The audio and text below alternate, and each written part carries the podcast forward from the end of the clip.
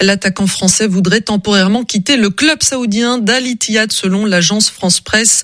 Karim Benzema se sentirait sous pression, dit-il. Radio G. 101.5 FM.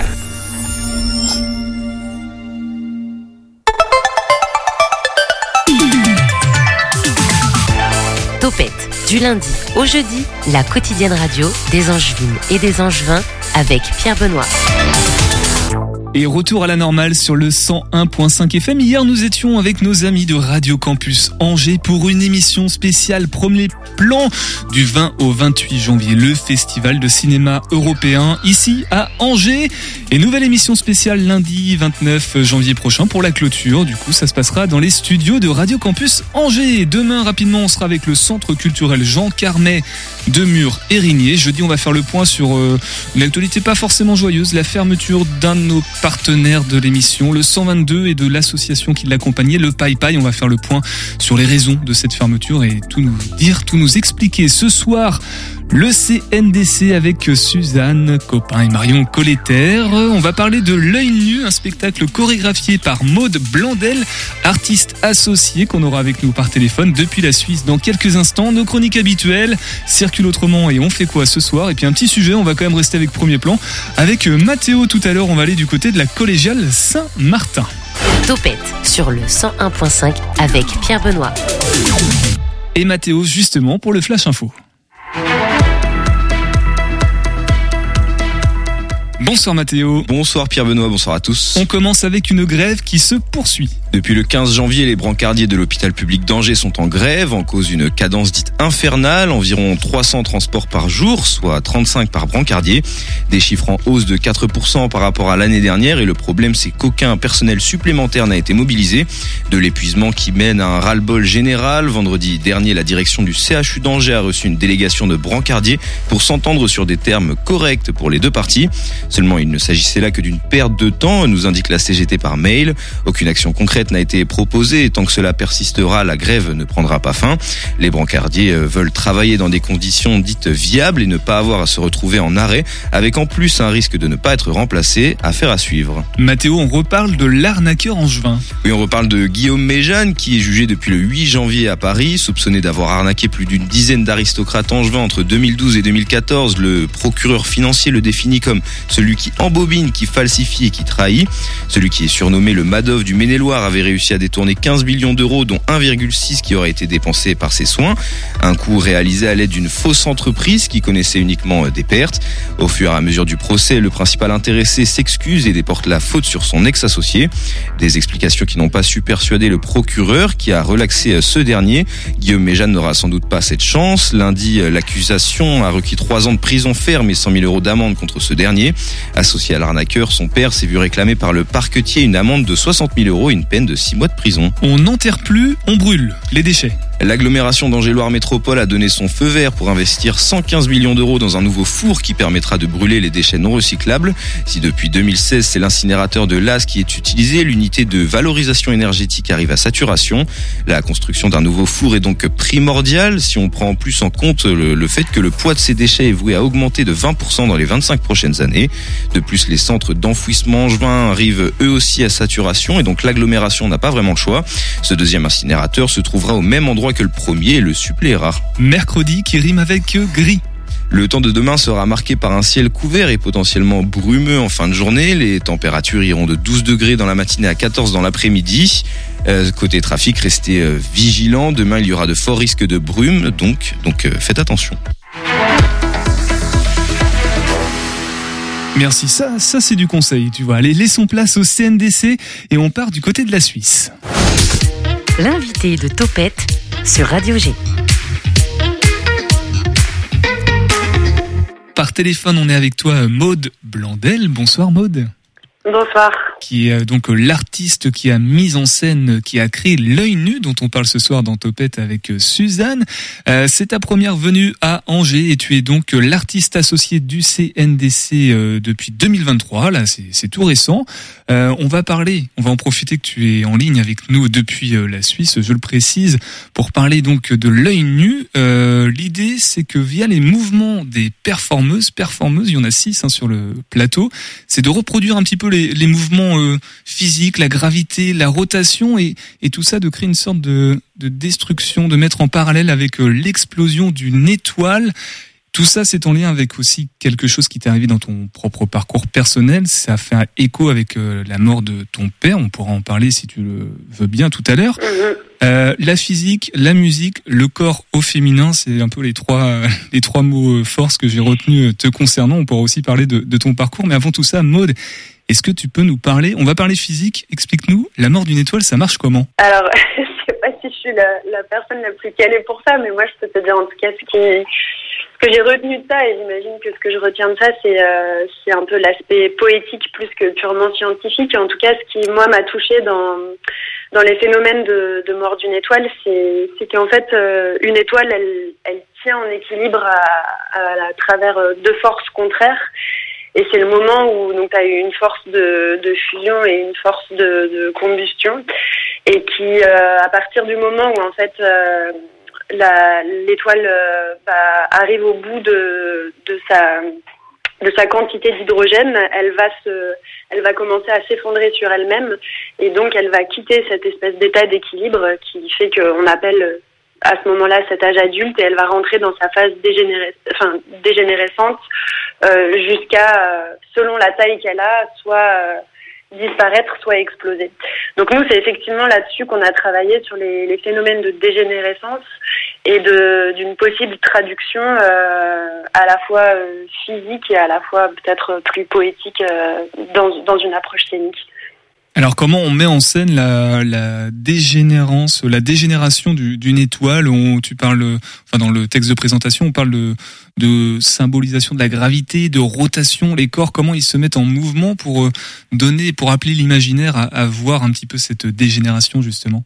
Eh ben, on a travaillé. Euh, moi, j'ai invité du coup six euh, danseurs danseuses à venir travailler avec moi sur cette pièce. Et donc, on a on a commencé d'abord à travailler à, à, élaborer une sorte de système qui pourrait ressembler assez simplement à un système solaire, c'est-à-dire des, des forces euh, qui vont s'attirer les unes les autres toujours par rapport à un, centre euh, et toujours dans une forme de circularité. Et, euh, et chez nous, c'est un système où le centre ne reste jamais centre très longtemps puisque à tour de rôle, en fait, les interprètes peuvent devenir le centre pour les uns pour les autres et donc c'est à partir de voilà de l'élaboration d'un système que nous on va chercher à à faire euh, délirer ce système-là jusqu'à le faire un peu euh, capoter quoi. Donc visuellement, le, le, public pourra voir des, des centres de gravité se déplacer, des mouvements se créer, un système solaire presque prendre vie sur le plateau d'une certaine façon. Ouais,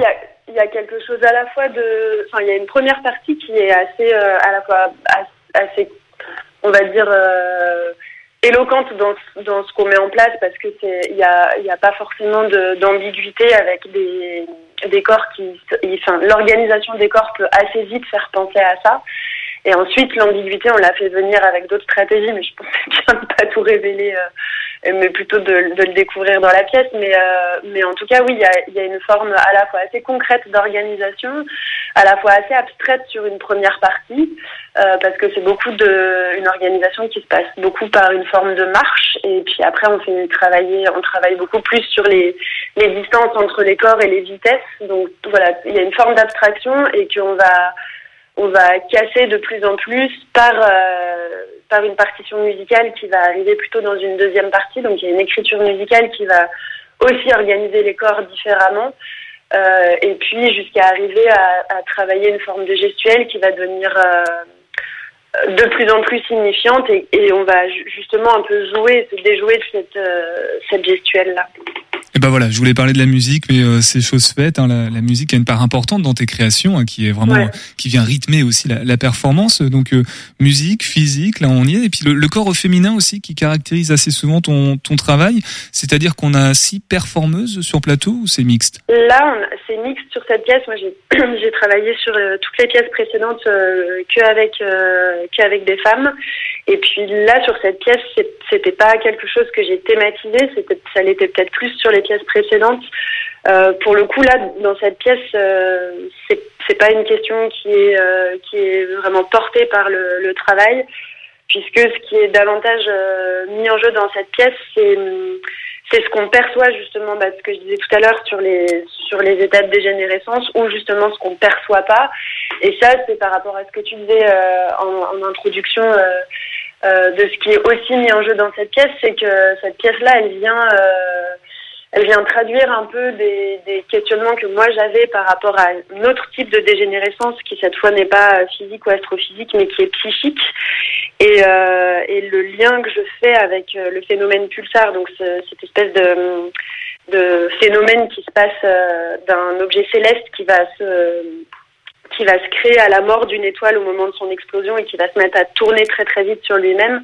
Euh, je l'ai associé moi à la à la mort de mon père puisqu'il s'est il s'est tiré deux balles dans le cœur quand j'étais toute petite, quand j'avais deux ans et demi. Euh, et il se trouve que mon frère et moi on était on était présents dans la maison quand ça s'est passé. Donc moi j'ai un souvenir sonore et pas du tout visuel de de ce de cet événement là. Et donc du coup je je travaille aussi sur ces questions voilà de dégénérescence psychique qu'est-ce qui mène à cet à cet acte euh, vraiment irréversible. Euh, donc la musique en fait elle a elle joue ce rôle là euh, de moi je suis pas sur scène puisque la pièce elle est portée par euh, par les six danseurs danseuses. Et, euh, et du coup ma présence elle est indirectement portée par euh, par cette bande sonore qu'on a composée avec Flavio Virdi et Denis Rollet euh, puisque elle part à partir d'un dessin animé d'un cartoon donc qui serait le souvenir que que moi j'ai de de cet événement puisque mon frère et moi on était devant la télé quand ça s'est passé. Et donc on travaille justement à à ce que la musique soit une sorte de protagoniste et qu'elle elle puisse être un peu, euh, elle puisse représenter un peu cette espèce de mémoire défaillante que j'ai ou cette mémoire confuse, voire cette mémoire fantasmée de ce qu'a été ce, cet événement.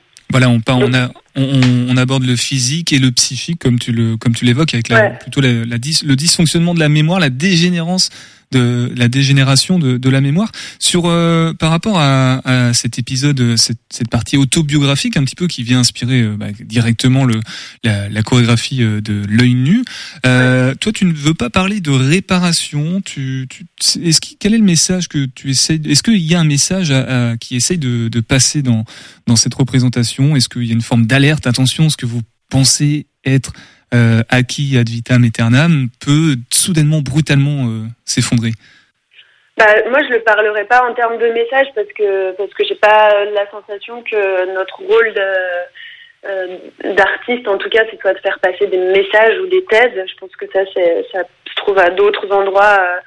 Peut-être d'une production peut-être plus intellectuelle. Et, en tout cas, moi, j'ai plutôt tendance à parler en termes de perception, que du coup, des choses qu'on travaille, c'est plutôt des, les questions de perception.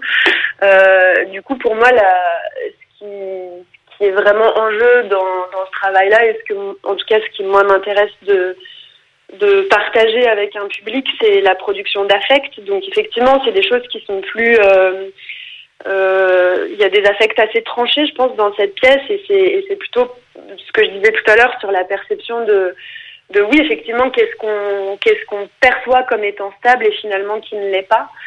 Euh, et c'est pour ça que j'ai l'impression que ce qu'on tend à faire dans ce travail-là, c'est qu'effectivement, il y a une association entre deux phénomènes. Donc il y a, y a enfin, le phénomène astrophysique euh, cosmique très large, et puis il y a l'association la, enfin, avec ce phénomène plus intime euh, autobiographique.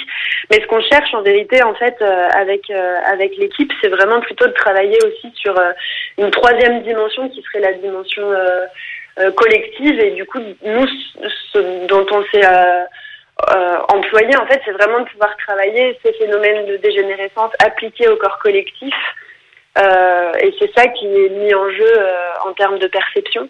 Donc euh, voilà, plutôt ça qu'on tente de mettre qu'on tente de mettre en jeu. Retranscrire l'état brut des, des émotions, des mouvements, des choses qui sont intérieures, et puis le public s'en emparera un petit peu de, de la manière dont il le souhaite. avant de se quitter, quand même, Maud, un, un, mot sur cette collaboration avec le CNDC, première venue à, à Angers.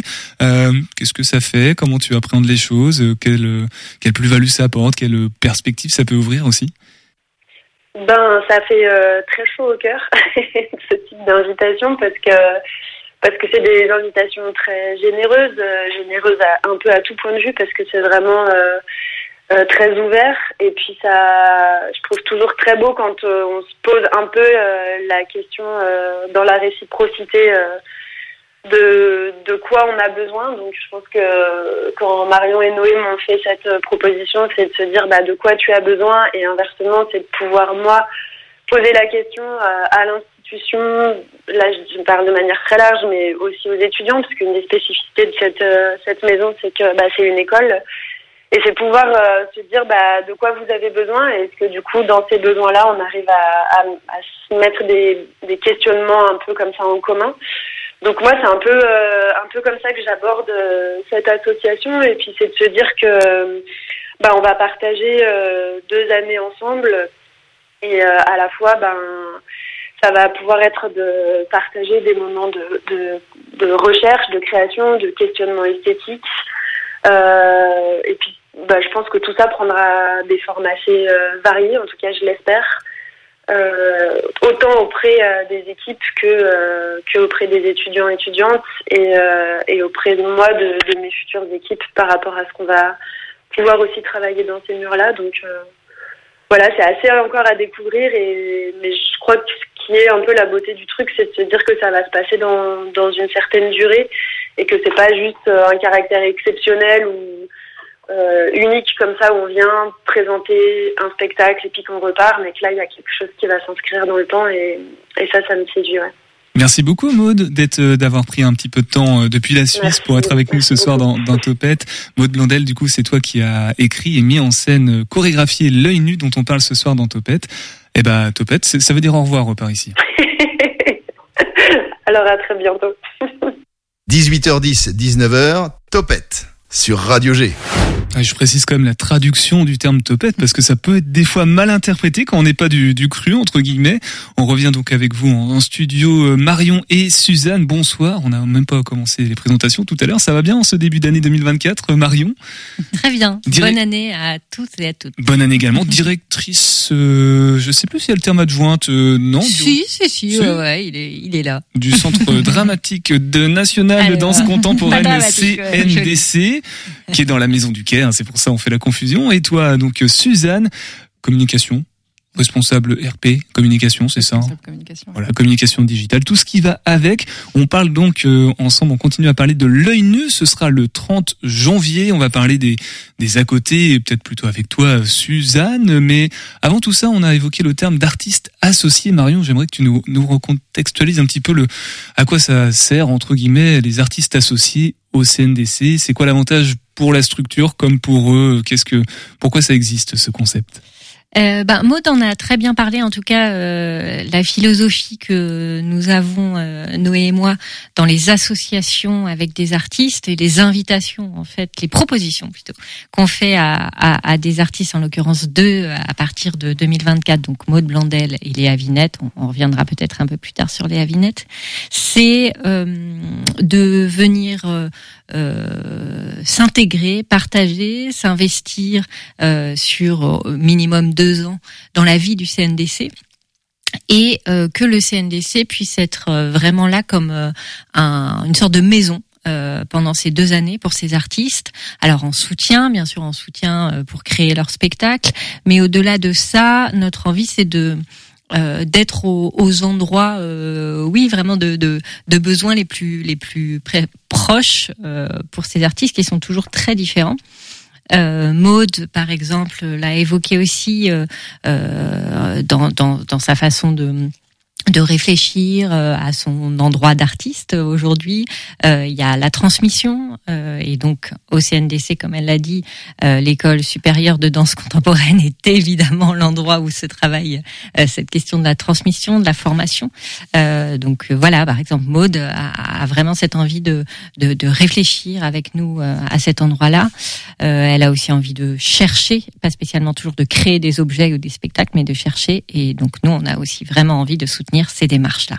Et d'un mot peut-être sur euh, cet œil nu. Quel regard vous portez sur cet œil nu, euh, toi Marion et toi Suzanne? Je ne sais pas si vous avez pu voir des, des filages qu'on appelle en théâtre ou au moins en lisant le résumé, euh, quel regard vous portez et comment ça devient cohérent par rapport au projet du CNDC Alors la pièce, on l'a déjà vue euh, toutes les deux euh, à Avignon parce qu'elle a été euh, elle a été présentée au Festival d'Avignon l'été dernier en extérieur. Donc là, ce sera une version intérieure qu'on présentera, mais peut-être que dans les années à venir, on refera une version extérieure.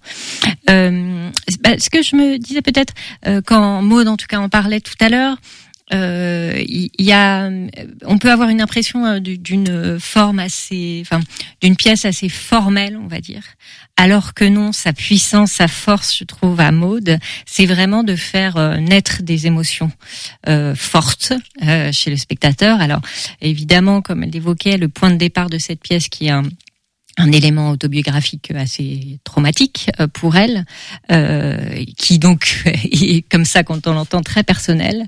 En fait, elle arrive par le par ce système aussi, en tout cas cette comparaison avec un système plus euh, solaire et, et donc plus plus macro, on va dire, à euh, nous faire vivre, nous faire nous faire euh, traverser des émotions qui peuvent euh, nous aussi nous ramener à une certaine mémoire d'événements assez assez forts euh, et peut-être de traumatismes personnels. Donc il y a quelque chose vraiment de très universel en fait qu'elle arrive à partager dans dans l'émotion, dans la sensation pour les spectateurs et spectatrices dans cette pièce là.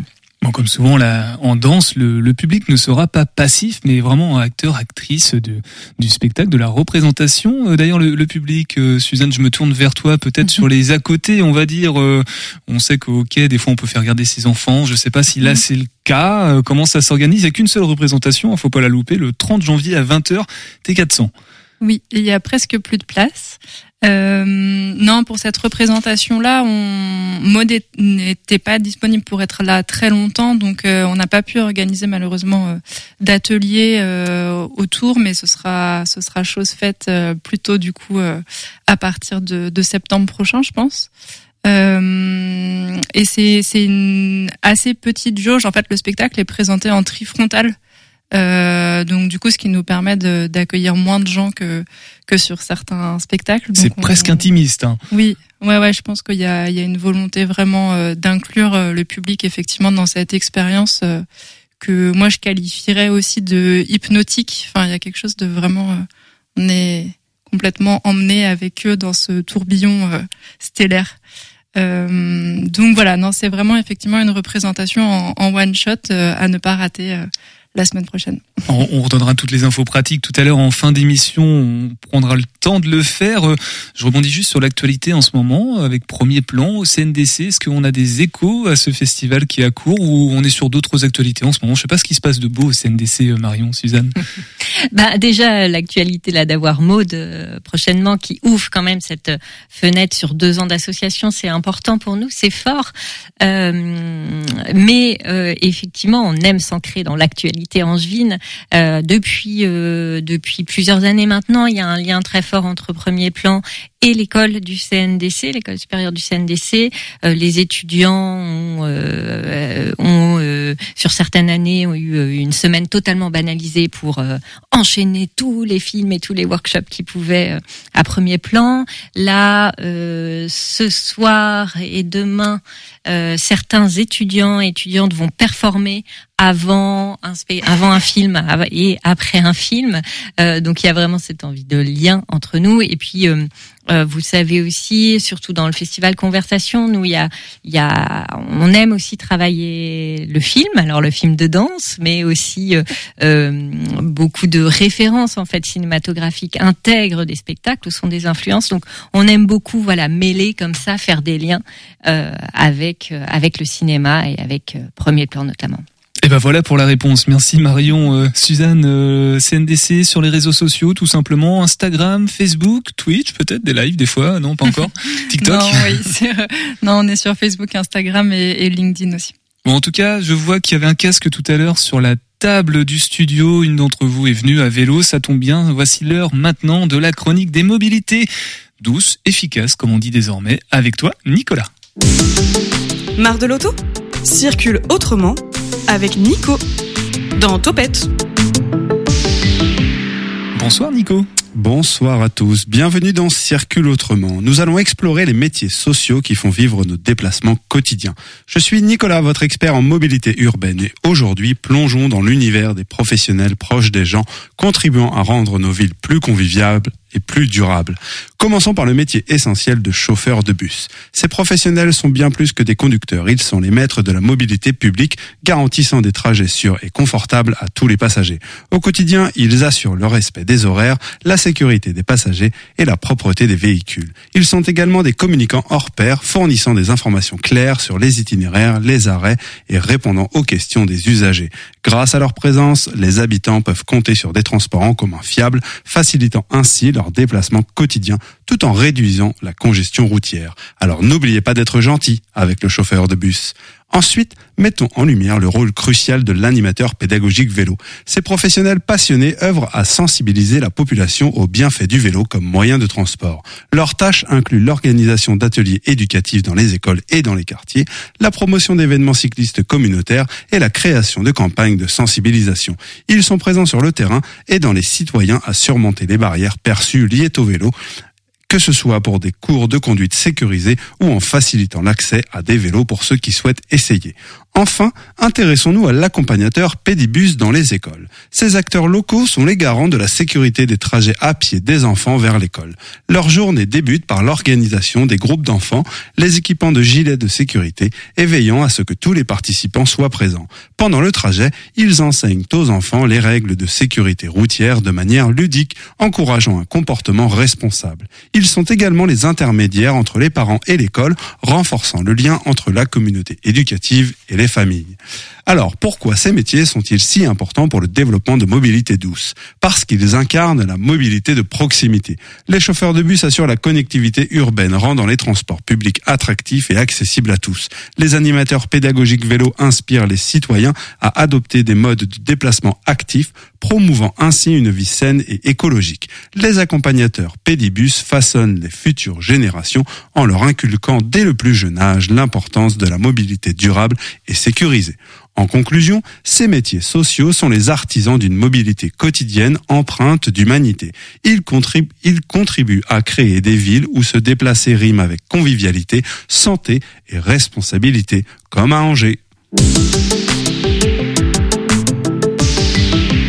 Moi, quand j'écoute Circule autrement avec toi, Nico, j'ai l'impression de voir cette affiche euh, du, code de la route où tout le monde est content dans la rue, le vélo passe, les piétons, tout le monde est, tout le monde a le smile. Voilà ce qu'on cherche sur la route, qu'on soit dans la voiture ou à côté. On l'a bien compris en ville, c'est de préférence. Et en ville, on va y rester. On va aller dans les rues d'Angers, du côté de la collégiale Saint-Martin avec toi, n'est-ce pas, Mathéo? 18h10, 19h, Topette sur Radio G.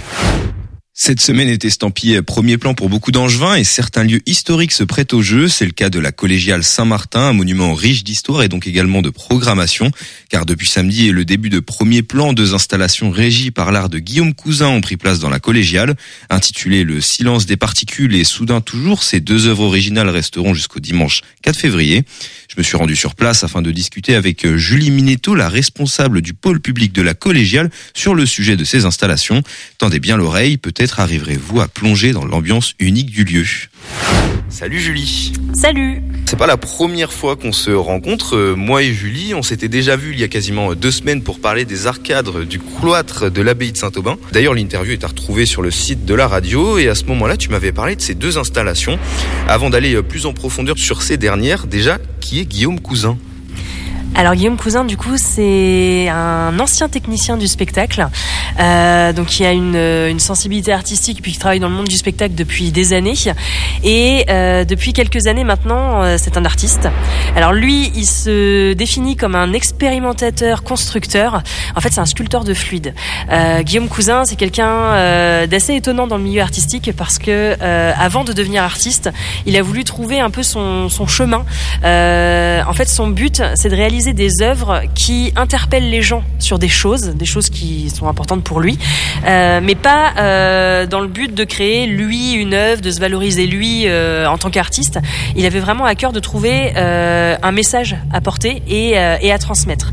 C'est quelqu'un qui s'intéresse beaucoup à la physique, notamment la physique quantique, et ces deux œuvres qu'on peut qu'on peut retrouver dans la collégiale illustrent parfaitement son travail, notamment son travail autour des fluides. Tu parles de physique quantique, comment il met ça en place? Euh, c'est quoi sa, sa technique, sa spécialité On va dire, on voit que là on est devant les œuvres, du coup euh, il y a de la lumière, on joue beaucoup avec l'air aussi. Euh, c'est sa spécialité tout ça? Alors sa spécialité, c'est vraiment les fluides euh, au sens large du terme. Donc ça peut être l'air, ça peut être l'eau, ça peut être voilà, il fait du, du travail vraiment autour de ça. Et euh, son principe en fait, c'est de rendre euh, visible l'invisible. En gros, il part du principe que euh, il y a plein d'éléments autour de nous, plein d'éléments qui interagissent avec nous, par exemple des particules, et euh, on y fait finalement très peu attention.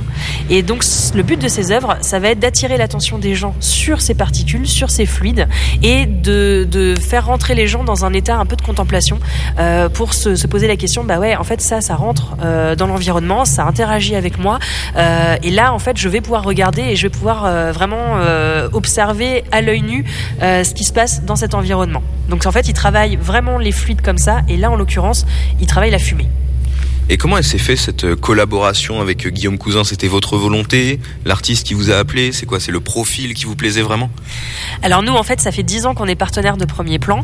Euh, notre collaboration, elle a évolué depuis dix ans, parce qu'au début, on accueillait des concerts dans la période du festival, puis on a accueilli une diffusion de, de réalisations qui était autour du numérique.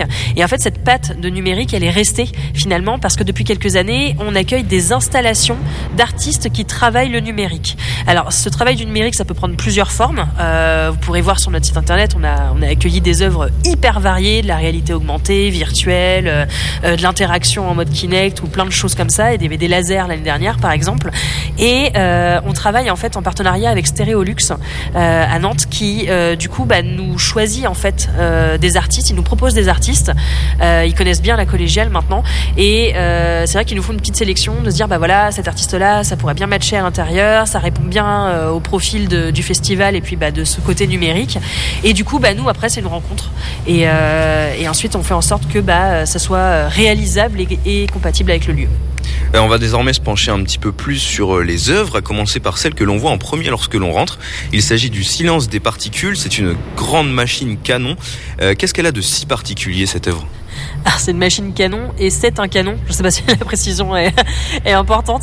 Euh, en fait, effectivement, quand vous rentrez dans la collégiale, du coup, euh, l'installation, elle commence avec une première œuvre euh, qui s'appelle Le silence des particules.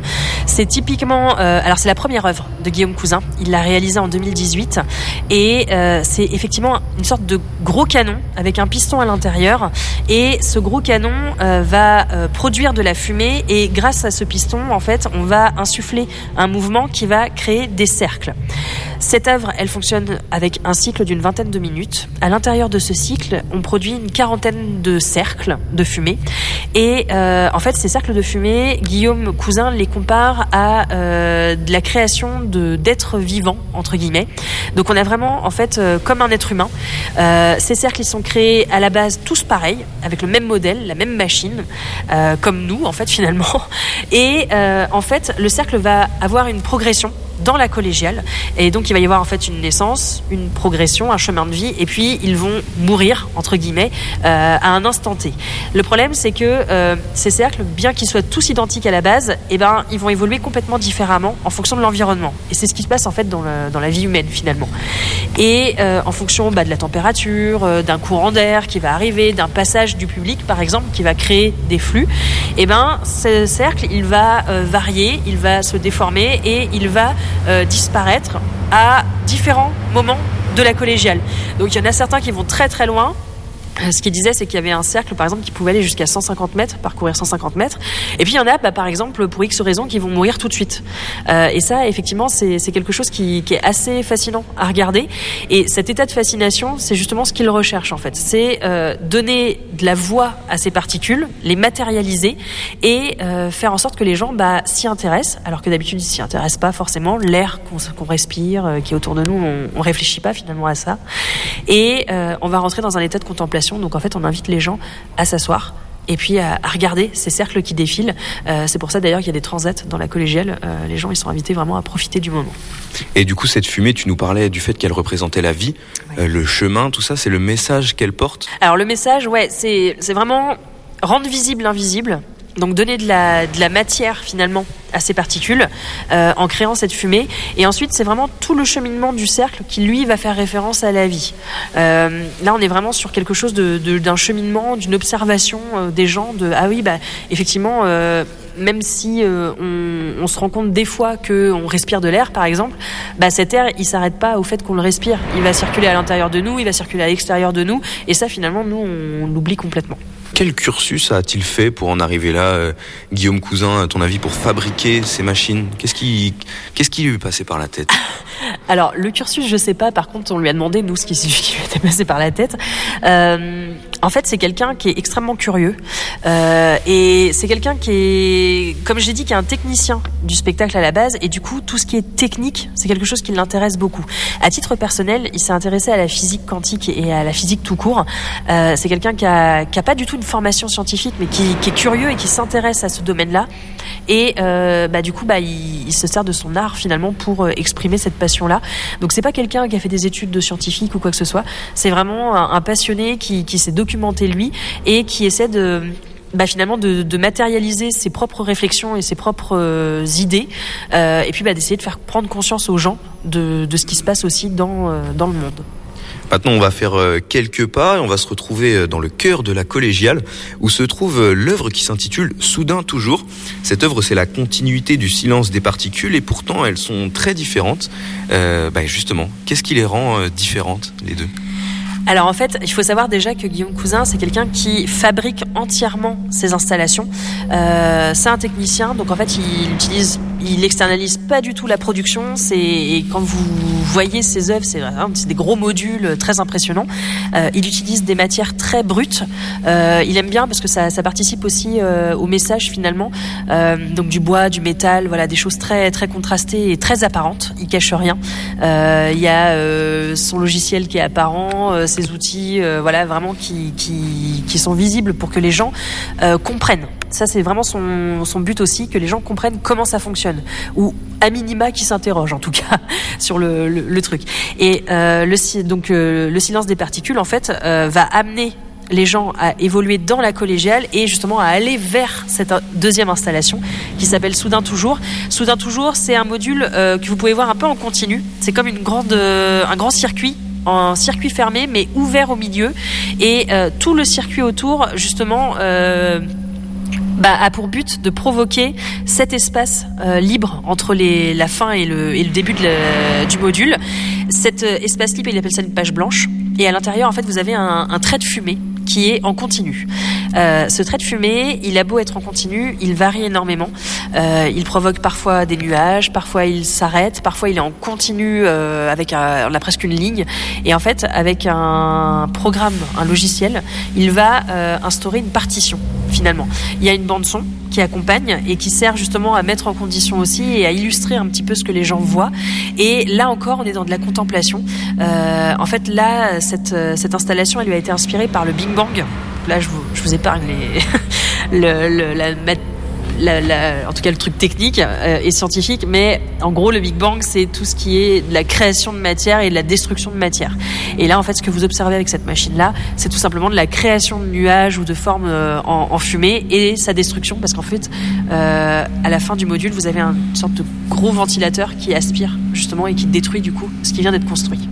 C'est le message que ça porte, tout ça, le fait d'avoir une ligne, un cycle justement, euh, c'est ça le message, c'est que tout s'arrête un jour, je sais pas. Alors le message effectivement, c'est que la matière, elle vient de quelque part, elle va quelque part, elle commence, elle finit, euh, elle se construit et elle se déconstruit. Et du coup, c'est vrai que c'est le message qui est, mis en avant. Euh, c'est des choses qui se passent tous les jours, voilà, à l'échelle, à toutes les échelles, on va dire, sur lesquelles on s'intéresse, pareil, pas forcément. Mais là, bah, du coup, vous vous arrêtez, vous regardez cette perpétuelle création, déconstruction euh, qui se passe devant vous. Et on en parlait tout à l'heure aussi, il n'y a pas seulement la vie qui est représentée là-dedans, il y a aussi euh, le côté éphémère des œuvres, peut-être même des siennes. Euh, c'est le double message, enfin après on peut y porter beaucoup de sens, mais c'est aussi cet autre message qu'il avait envie de passer. Alors euh, oui, peut-être. Il y a le côté effectivement éphémère euh, de ce qu'il crée, en tout cas. Après, vous avez la machine qui, elle, par contre, reste euh, et peut être. alors nous, on l'a présenté dans la collégiale, mais elles ont une vie avant, elles ont une vie après. Je lui souhaite, en tout cas.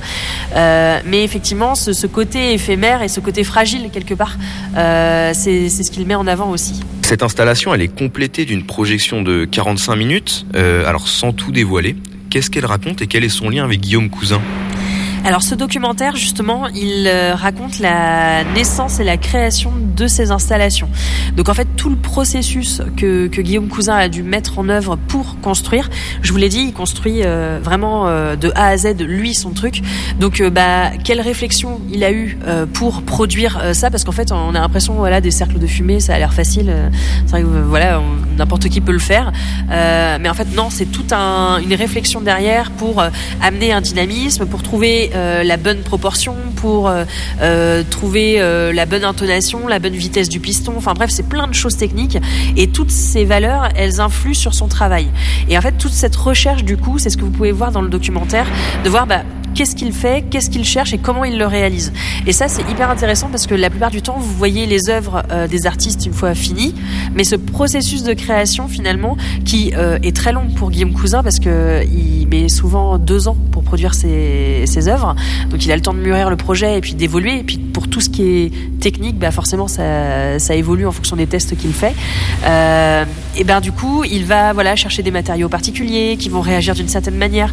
Et finalement, que le public puisse avoir accès à tout ce processus de création, c'est hyper intéressant aussi. Pourquoi venir voir cette exposition? Alors pourquoi venir voir cette expo? Euh, Parce que c'est quelque chose qui va vous permettre de poser votre cerveau. Euh, en fait.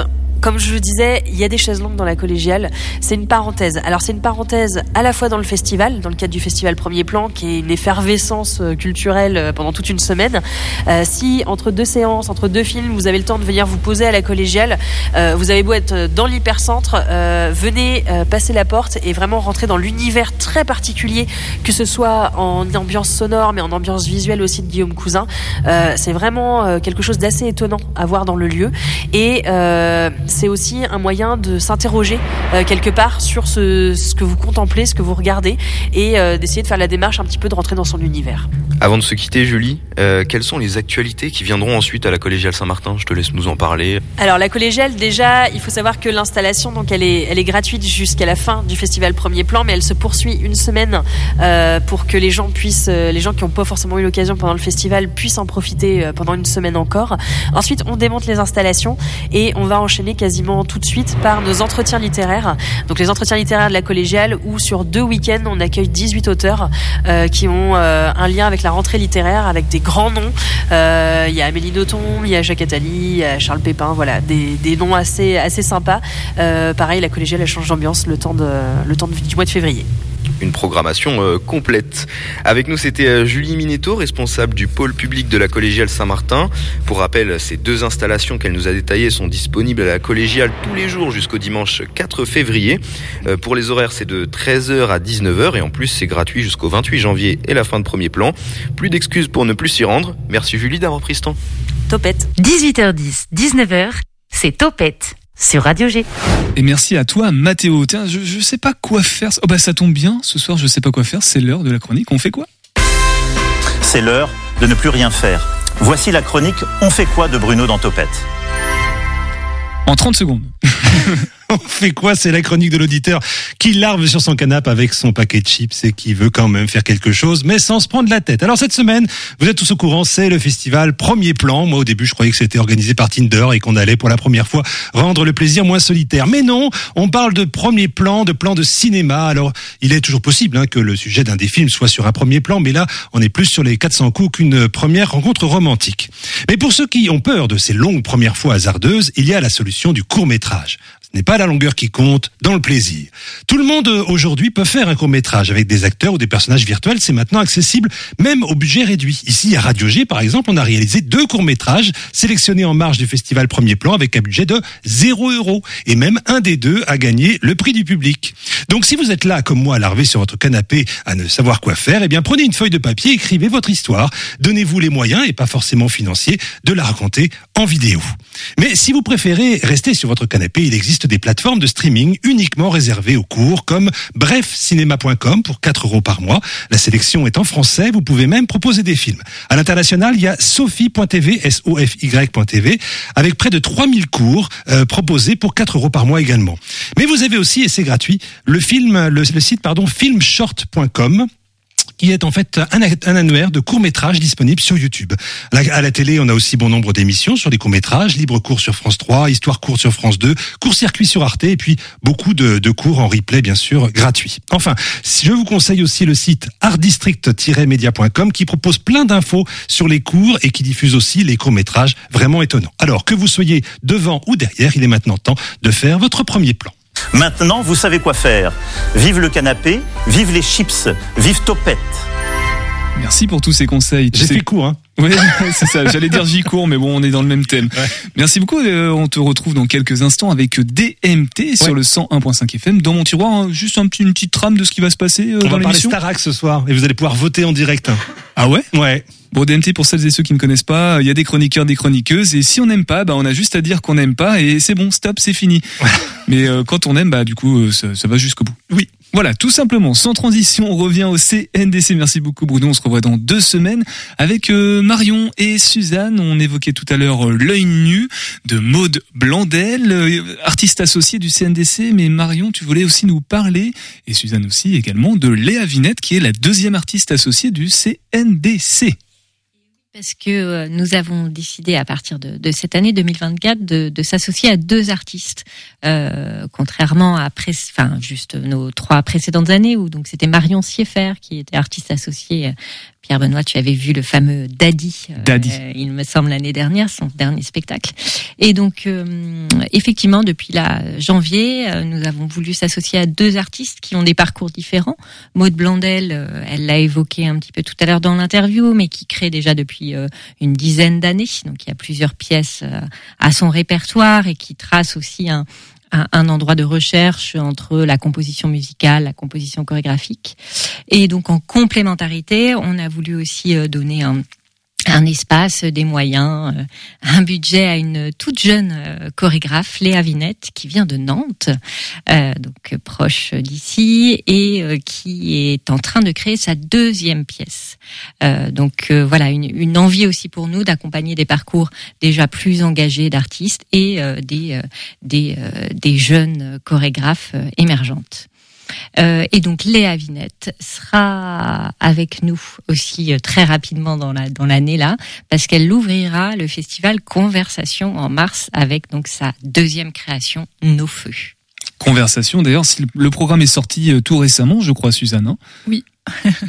on commence à le, à le diffuser. Si vous allez à premier plan, vous pourrez sûrement le trouver dans les différents lieux de, de programmation du festival. Et aussi à Radio G. Donc c'est du 21 au 30 mars, mais ça on aura le temps d'en reparler dans l'émission du mois prochain. Le, je crois que le CNDC a prévu de revenir dans, dans Topette pour nous parler cette fois-là donc de festival, du festival Conversation en long, en large et en travers. On va conversationner euh, à propos. euh, si on revient sur l'œil nu, du coup, peut-être les infos pratiques avant de se quitter sur tout ce qu'on a dit, c'est quand, c'est où, c'est pour qui et c'est pourquoi et c'est à quel tarif. Euh, Suzanne, c'est peut-être toi qui as le tarif euh, sous les, sous les yeux, non? Oui, cette fois j'ai pris la page pour anticiper, mais ça dépend vraiment de, de, vos situations et aussi de si vous avez pris une adhésion au okay, mais la grande euh, tranche de tarif, c'est de 8 à 25 euros. Euh, et donc c'est mardi 30 janvier à 20h euh, en salle T400 au quai. Et vous aurez toutes les infos sur cndc.fr. Et ben voilà, tout simplement. Marion, on se revoit le mois prochain ou, ou pas? Oh oui, oui, oui, oui, pour parler de conversation euh, et converser avec toi, Pierre Benoît. Converser à propos. Merci beaucoup en tout cas d'être venu ce soir. On remercie aussi Maude Blandel qui a été avec nous euh, par téléphone depuis la Suisse tout à l'heure en début d'émission, qui a donc euh, mis euh, chorégraphié. C'est la metteur en scène et l'auteur aussi de L'œil nu. 30 janvier, on vient d'en d'en parler, euh, au CNDC T400. On se revoit le mois prochain, donc nous, sinon c'est demain à 18h10 avec le Centre Carmet pour les actualités culturelles érimuroises. Et jeudi, donc, euh, l'actualité forte euh, dans le milieu culturel euh, en ce moment à Angers. La fermeture du 122, bah, le 122 sera là pour nous en parler, pour parler avec nous de, du pourquoi, du comment et de que va-t-il advenir de l'association Pai Pai. Et dans quelques instants sur le 101.5 FM, tu vois, du coup, Bruno, j'ai plus de temps que prévu. Là, la petite minute de tout à l'heure sur On fait quoi euh, Dans mon tiroir avec les chroniqueurs et chroniqueuses. Je crois que toute l'équipe est en train d'arriver. Donc, euh, Mathéo, on n'a plus qu'à dire topette. Topette.